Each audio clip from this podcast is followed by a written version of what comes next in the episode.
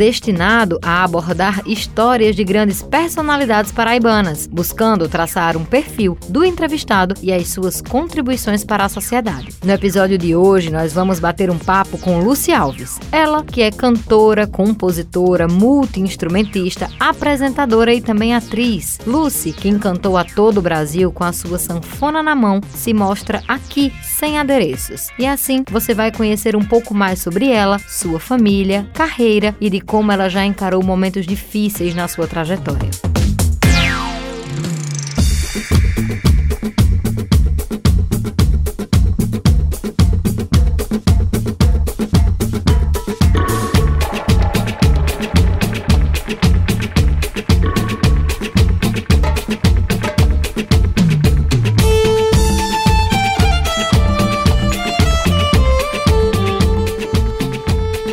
Seja muito bem-vinda ao Tabajara Entrevista. E eu queria que você começasse contando um pouquinho quem é Luci Alves. Oi, gente, tudo bom? Prazer estar aqui com vocês, minha terra querida. Luci Alves é uma paraibana, como você já falou, você já introduziu muito bem, muito instrumentista, cantora, compositora, que hoje, graças a Deus, consigo expandir meu trabalho pelo Brasil de uma forma muito bacana. E sou muito feliz com a minha trajetória. E para mim é um prazer imenso falar aqui com vocês, falar um pouco desse trabalho que eu construí ao longo desses anos, né? Comecei muito jovem, vivi boa parte da minha vida aí na Paraíba, mas é isso, sou, um, sou uma artista.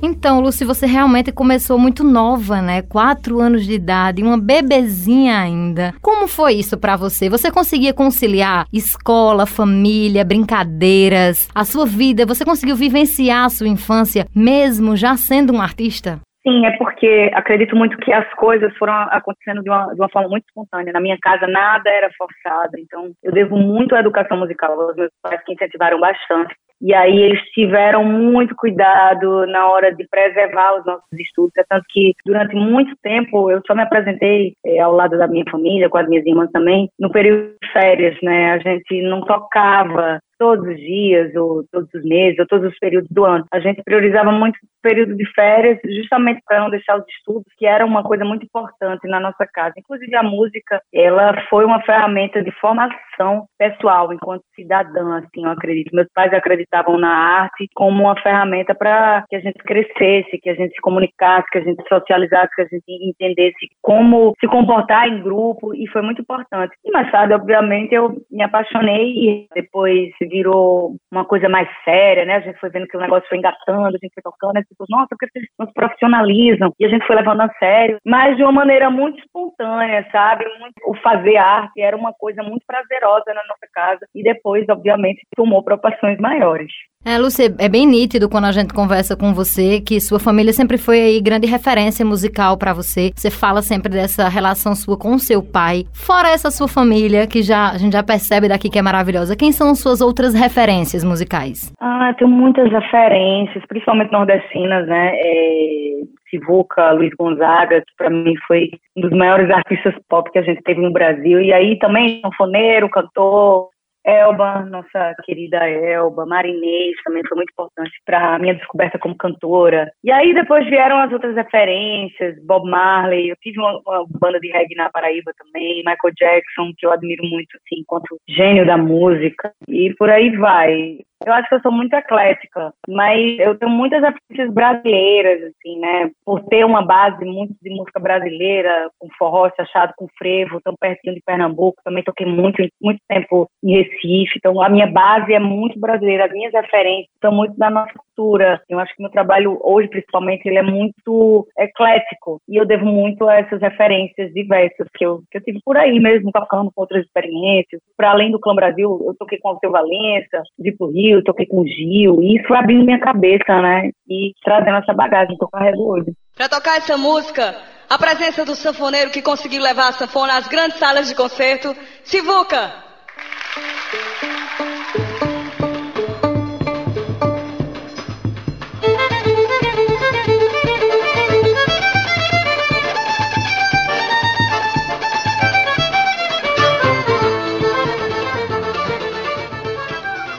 Pois é, você já era bem conhecida aqui na Paraíba, né, Lucy? Quando você ganhou essa projeção nacional aí por causa do The Voice Brasil, mas a gente aqui da terra, né, do Nordeste como um todo, a gente já acompanhava seu trabalho desde muito novinha. Você atribui é, o seu sucesso pós The Voice a essa experiência que você trouxe desde tão pequena?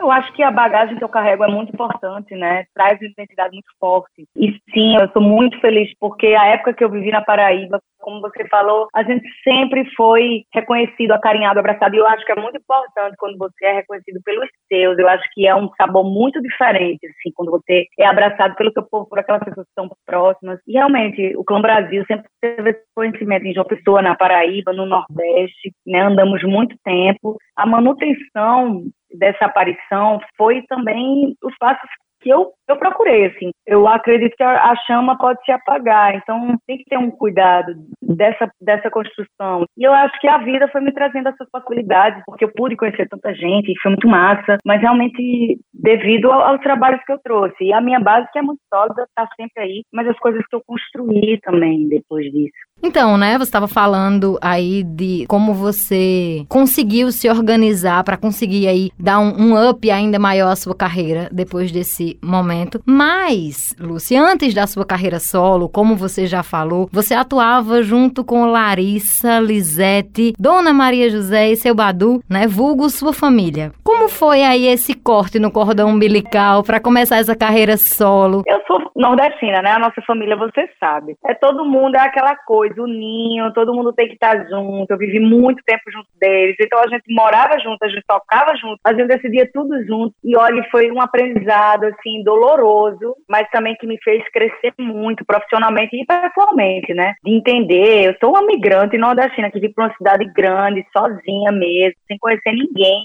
ninguém, não, não, não tenho nenhum contato. Graças a Deus a gente vai construindo uma rede de de pessoas bacanas, mas eu cheguei aqui sem conhecer ninguém e foi bem difícil, assim. Foi uma construção de passo a passo, mas graças a Deus eu sempre conto com o apoio deles, mesmo que à distância. E também sempre fiquei fazendo muito trabalho no Nordeste, né? Graças a Deus, assim, o Nordeste é uma praça muito importante para mim, representa muita coisa, eu também represento muita coisa, então eu, eu segui fazendo trabalhos, mas foi bem diferente. Ter que procurar uma nova equipe, né? Ter que me comunicar com a equipe que também compartilhasse dos mesmos desejos que eu, porque o mais difícil é isso, é você achar uma equipe que sonha as mesmas coisas que você sonha. Então, foi uma relação, mas de muito crescimento, muito crescimento. E hoje eu estou aqui construindo, sigo construindo, mas estou muito feliz com o que eu tô conquistando, sabe? Mas essa decisão, assim, de não fazer mais parte, de não existir como existia antes, o Clã Brasil, foi depois do The Voice isso também? Eu já fazia parte dos seus planos uma carreira solo. Você falou que suas irmãs são médicas, né? Então já fazia parte dos planos mesmo que elas seguissem outra carreira e você se dedicasse em carreira solo? Eu acho que foi assim, aconteceu na mesma hora. As minhas irmãs, elas se formaram, na verdade foi Larissa, que se formou primeiro, e Larissa queria exercer, queria não, ela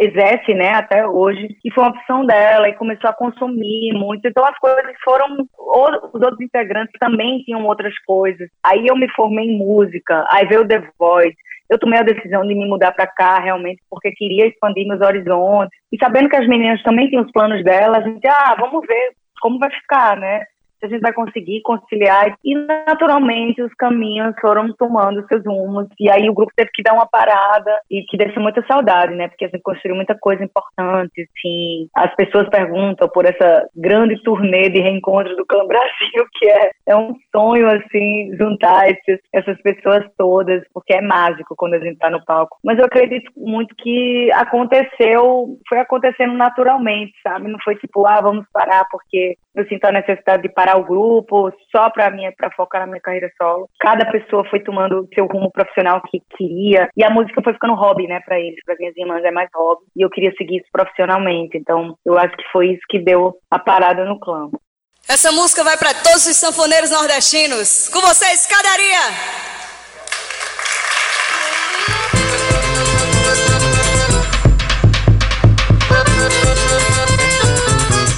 Hoje a sua família interfere de certo modo na sua carreira. É muito visível também a influência do seu pai, né, na sua carreira, assim, de, dessa afinidade de vocês. Vocês compõem juntos, trabalham juntos. Hoje, como é essa relação deles com a sua carreira solo? A relação é mais pai e mãe mesmo. Eles estão ali na torcida, eles veem que eu tô feliz. E meu pai é, um, é meu parceiro musical, mas é uma pessoa que eu tô sempre consultando hoje, né? Assim, é, ele é o meu guru. Eu sempre pergunto, eu sempre mostro o que estou fazendo, pergunto a opinião dele, mas realmente o papel deles hoje é de, de pai e mãe, né, que estão ali, que estão na torcida e que, tipo, são felizes porque conseguiram dar asas para suas três filhas seguirem fazendo o que elas queriam, né? Hoje somos três mulheres criadas, independentes, a gente faz o que a gente ama, a gente vive do que a gente ama, então eu acho que isso é motivo de muito orgulho. É engraçado porque era justamente sobre eles que eu tinha preparado a minha próxima pergunta, porque eu acompanhava o The Voice, né? Eu era ali daquelas que estavam na torcida na votação, estava prestando bem muita atenção no que estava acontecendo ali. E uma coisa que a gente percebia de casa, que eu queria saber se você também conseguia perceber isso, era os olhares deles quando você estava no palco. Pela sua mãe, a gente percebia assim um olhar derretido de admiração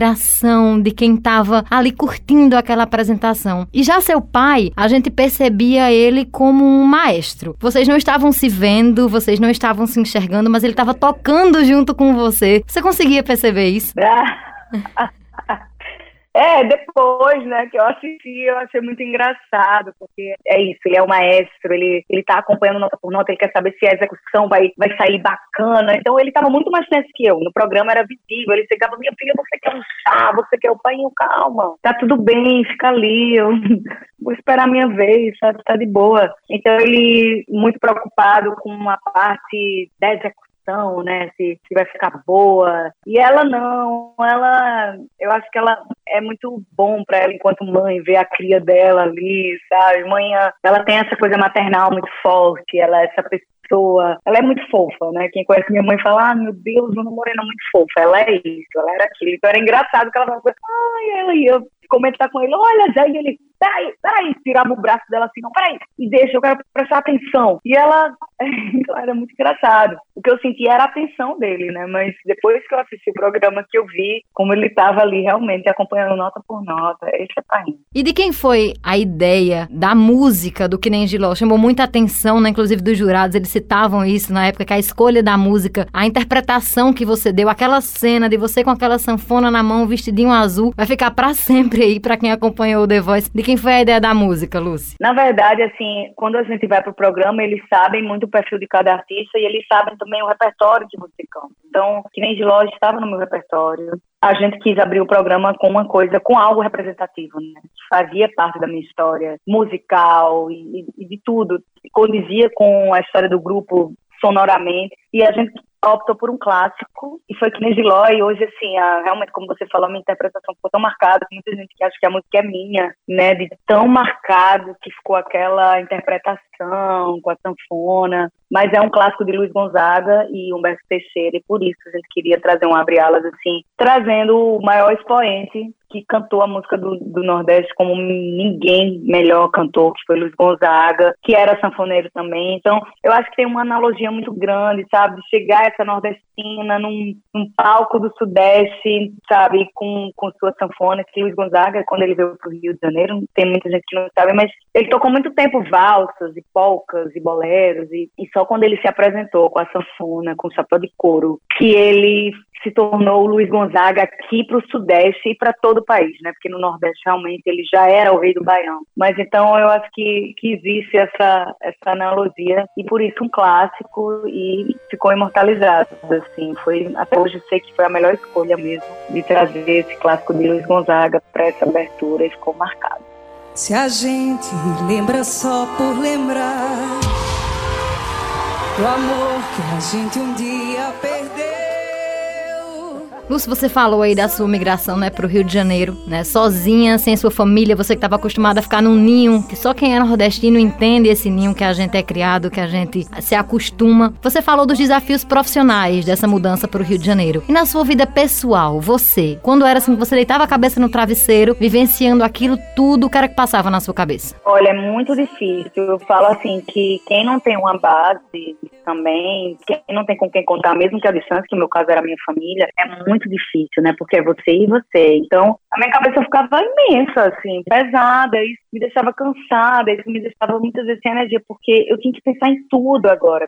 Eu tinha que pensar nas pessoas que estão ao meu lado, o que eu ia fazer, que decisões eu ia tomar. E antes eu tinha todo um, umas pessoas de minha confiança, né? Que eu de olhos fechados eu confiava, que era meu pai que tomava conta de tudo, minha mãe estava no grupo grupo comandando, minhas companheiras de pau, minhas irmãs. Então, é muito difícil. As pessoas não imaginam, assim, o quão difícil é você ter que se preocupar em gerir sua carreira, assim, porque a gente, eu passei a me envolver muito mais, né? E ter que tomar decisões, assim, sozinha. Então, foi, foi difícil, muitas noites em claro mesmo. Não só pensando no artístico, mas pensando nessa estrutura, como ia fazer para não tomar os passos errados, para, sabe, tudo que eu construí até aqui. Então foi bem complicado e me arrisquei em muitas coisas. Realmente dei a cara a tapa. Eu, e eu vim para cá procurando isso mesmo. Cara, eu quero crescer pessoalmente e profissionalmente. E eu sei que lá eu vou conhecer muita gente. Hoje a gente sabe que temos muitos artistas, muitas pessoas que vivem de arte, seja na música, influenciadores também, que não saem, não precisam sair, né, de nossa terra.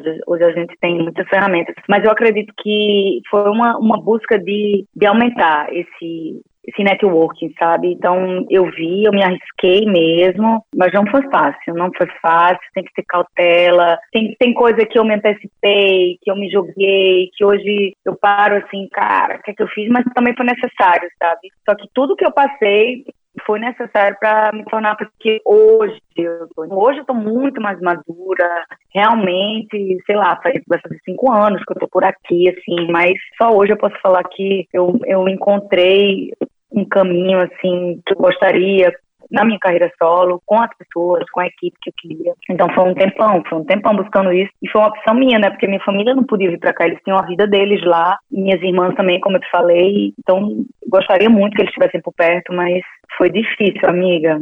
Mas estamos aqui, que a gente não desiste, né? É, nem todo mundo que sai consegue atingir esse sucesso, né? É, um, é uma junção de vários fatores para chegar aí onde você tá hoje. E a gente aqui só admira, claro. Ô, ô Lucy, me tira uma outra dúvida. É mulher, paraibana, né? Nordestina, com sotaque nordestino. Às vezes em formato de brincadeira. Algumas pessoas têm até descrença do trabalho que a gente tem capacidade para mostrar. Você chegou a sentir isso na pele quando chegou aí no Rio de Janeiro? Eu senti de uma forma muito velada, assim, sabe, explícito, vamos falar assim. Mas é o que você falou, às vezes é um tom de brincadeira, às vezes é, ah, às vezes a gente acha que a gente é um pé exótico, né, por ter sotaque. E tantas outras pessoas de tantas outras regiões do país têm sotaques diferentes, né, então a gente fica se perguntando o porquê disso tudo. Então já não é fácil ser mulher, né, nesse país, nesse mundo, porque as pessoas realmente chegam a desacreditar no nosso potencial, no nosso trabalho, a gente vive ainda hoje numa sociedade muito machista, muito patriarcal, uma sociedade que é feita para homens. Então é uma luta diária e eu venho, eu vim para cá tocando um instrumento também não muito convencional, que é um instrumento dito muito regional, que é um instrumento, né, muito específico, muito sazonal e que pelo contrário, né, é um instrumento rico de possibilidades. Então, uma mulher tocando sanfona, que já é também um instrumento muito masculino, é difícil, mas não é impossível. Então, é realmente acreditar. Sofri preconceito de forma velada, mas a gente está sempre de, de, peito aberto. Eu acho que é, é, a história de você acreditar em você, por mais difícil que seja, né? O mundo sempre quer te botar assim, sabe, para baixo, quer dificultar. A gente sente uma, as coisas sendo dificultadas, a gente olha, nossa, por que a porta se abriu tão facilmente para aquela pessoa que está aqui, né? E, e não, não para mim. Você começa a analisar, mas tem que ter. Por quê? Competência a gente tem. E aí é isso, é, é a xenofobia que ainda existe. Que o pior eu acho que é dessa forma, quando não dita, porque as coisas vão sendo feitas por trás e tal é ter muita força e, e, achar pessoas semelhantes a você. Eu também sempre achei muitos nordestinos, pessoas aqui da minha tribo. Eu acho que isso também contribui, mas me manter forte é importante, é acreditar em mim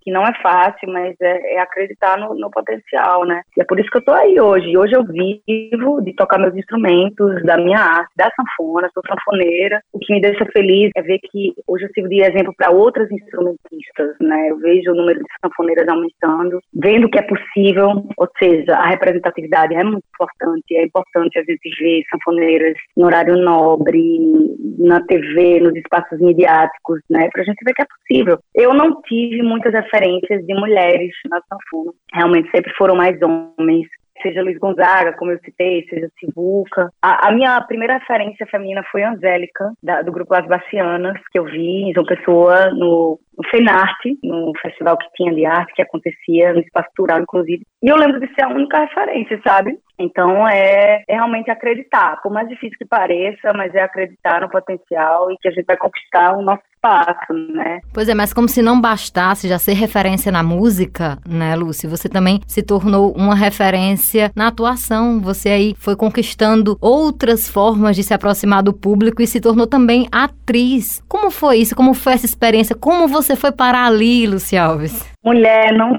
sei. É, estou dizendo, os caminhos foram se abrindo. Claro que a gente vai construindo e o universo vai conspirando a favor, né? Que a gente vai construindo muitas vezes sem nem saber. Mas eu recebi convites, até, até acredito pela minha aparição no The Voice, né? Quando as pessoas puderam me conhecer. E aí eu fui convidada para o Velho Chico, que foi a minha primeira novela. E foi muito especial. Acho também por trazer essa representatividade, por ser um papel muito forte, que eu trouxe várias nordestinas comigo. E as minhas referências maiores foram a minha mãe, minha avó, todas as mulheres sertanejas que eu vi por aí quando eu viajava para me apresentar. Então foi um presente, nem eu sabia, foi algo muito genuíno, muito verdadeiro, né? Foi uma primeira novela, não tinha experiência alguma com novela, mas foi uma coisa forte, assim, sabe? Eu, eu, acredito que o lado intérprete veio da música, com certeza disso também. Vários anos no palco, interpretando, cantando, falando, né, dizendo, degustando aquelas palavras que eu dizia nas canções, e isso me ajudou muito na novela. Mas foi uma grata surpresa, terminei me apaixonando pela atuação e hoje divido meu trabalho entre atuação, dramaturgia e a música que eu amo, amo compor, amo estar em estúdio fazendo, amo estar nos palcos, né, que eu tô com muita saudade that tudo, mas a atuação é outra ferramenta e eu espero, espero assim, viver outros papéis que possam ser significativos, que possam trazer alguma coisa, né, seja trazendo o nosso sertão, seja trazendo causas que façam a gente crescer como mulher, como cidadãs, que a gente possa mudar através da arte, né, essa nossa sociedade, assim, mais que entretenimento, que eu também adoro, mas de poder viver e dar vida a esses personagens que podem ser importantes para a gente, né? Então eu estou muito feliz de, de ter aparecido isso, pretendo fazer cinema, quero só crescer, mas é uma arte muito, muito massa, assim, e divirto e aprendo. Pois é, quem não amou Luzia Rosa dos Anjos odiou, né? Mas algum sentimento ela gerou em cada um de nós, porque a gente ou chorou junto por amor, ou chorou de raiva dela ali em alguns momentos, mas... A bicha era tinhosa. É aqui que eu vou enterrar essa história, Tereza! Que eu vou abandonar esse teu amor primo ver que eu fui abandonada há muito tempo. Esse seu amor, tu me escutou? Santo nunca, nunca vai saber dessa carta. Nunca. Nem dessa carta, nem desse maldito filho que tu inventou pra roubar ele de mim.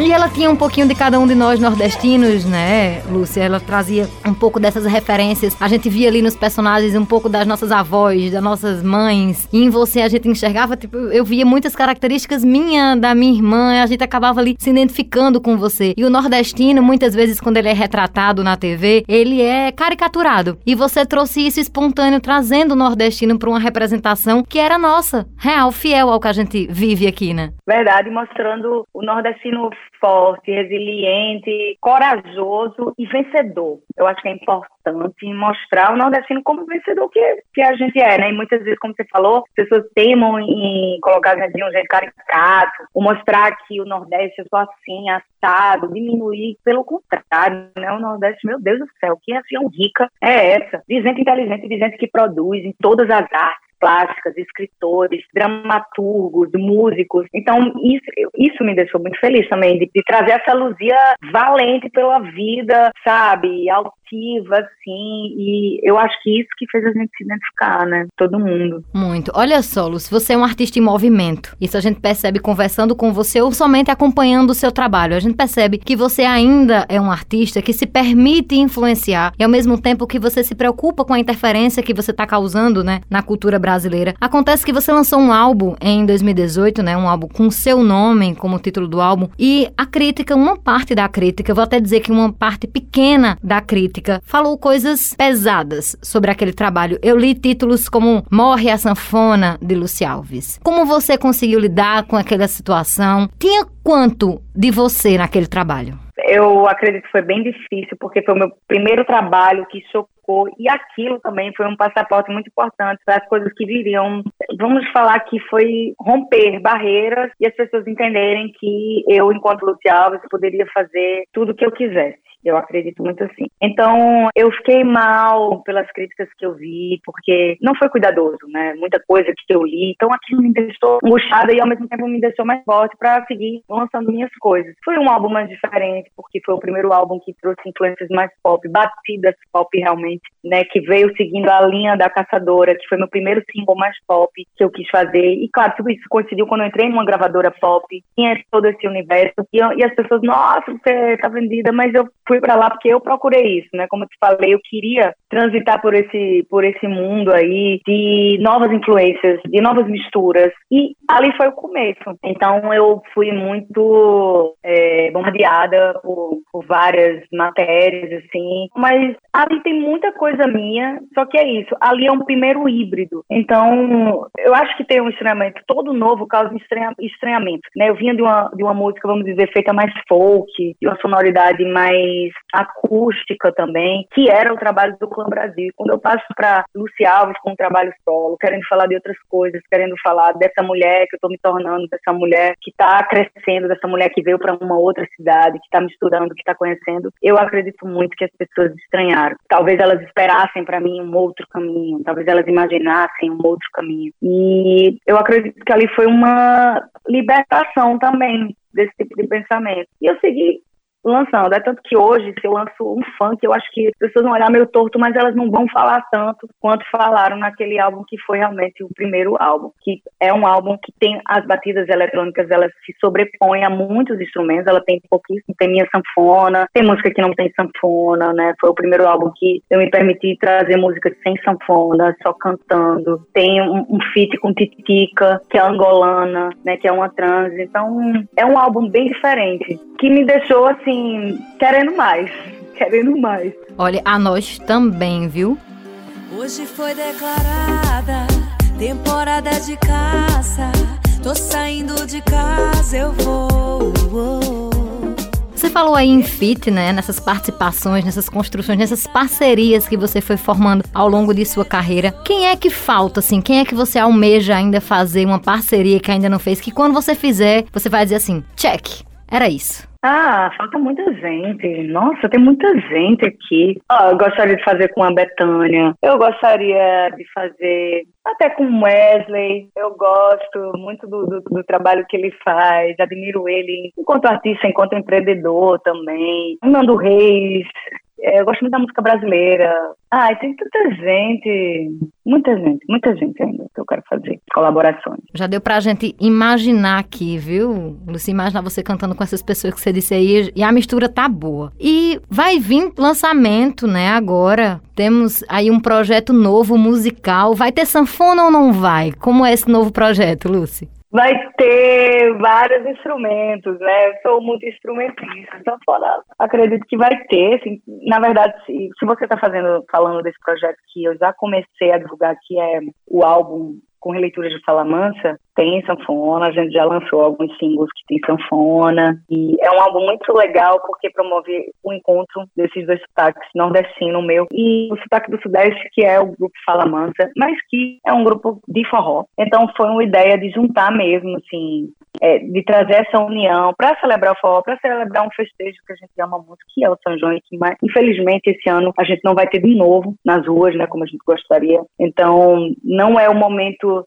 mais propício para lançar algo, porque a gente quer poder divulgar da, da, forma que a gente merece. Mas eu acredito muito que música, ela nesse momento tem um papel fundamental de trazer uma paz, de tentar acalentar o nosso coração, né? Porque a gente está vivendo um momento muito turbulento, muito delicado, e música tem esse poder. Então, vai evocar saudade, as pessoas vão dançar, tem música inédita, tem releituras, são releituras. O álbum basicamente é feito de leituras do grupo Falamansa, que tem canções belíssimas. E aí eu me permiti, obviamente, tem batida de forró, tem reggae, tem balada, tem tudo, né? Tem Luci Alves, né? Que eu sou essa mistura aí, louca. Mas tem sanfona, obviamente. A gente lançou agora, o último single que a gente lançou foi A Falta, e tem muita sanfona, que é um chachado. Mas é um, é um álbum bem rico, assim, de influências e tem muita coisa por vir ainda. Então, 17 de junho é quando sai o último single e a gente fecha esse álbum com uma parceria linda com o grupo Fala Mansa e vocês vão poder conferir. Eu tenho certeza que vocês vão gostar, porque é uma canção muito genuína, assim, vai trazer saudade, vai trazer verdade. Aproveita para divulgar aqui para os nossos ouvintes do Tabajara Entrevista os canais onde vão ser disponibilizados esse novo trabalho, Lucy. Ah, todas as minhas plataformas, Instagram, YouTube, é só procurar por Luci Alves, Facebook,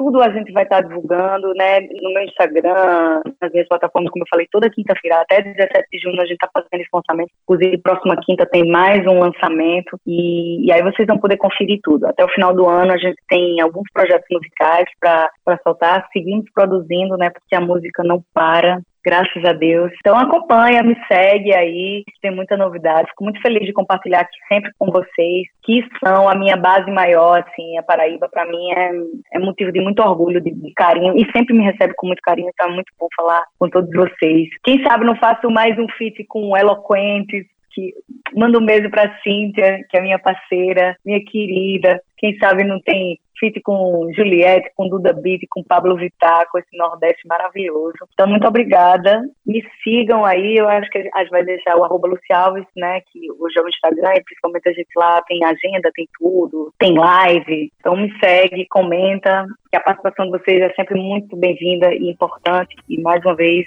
obrigada pelo espaço. Obrigada, Luz, por continuar fazendo arte nesse momento em que o coração da gente precisa ser aquecido, né, no meio ainda de uma pandemia. E todos os artistas que continuam fazendo arte e proporcionando um pouco mais de, de calor para nossas vidas, para nossas almas, eles são sempre motivo de muita alegria para a gente. Obrigada por fazer parte do Tabajara Entrevista de hoje. Foi muito bom. Agradeço por você ter aí se aberto um pouquinho com a gente, contado um pouquinho da sua história, dos seus planos. Muito obrigada e até uma próxima oportunidade. Valeu, gente. Obrigada. Cheiro. Eu sinto falta de você.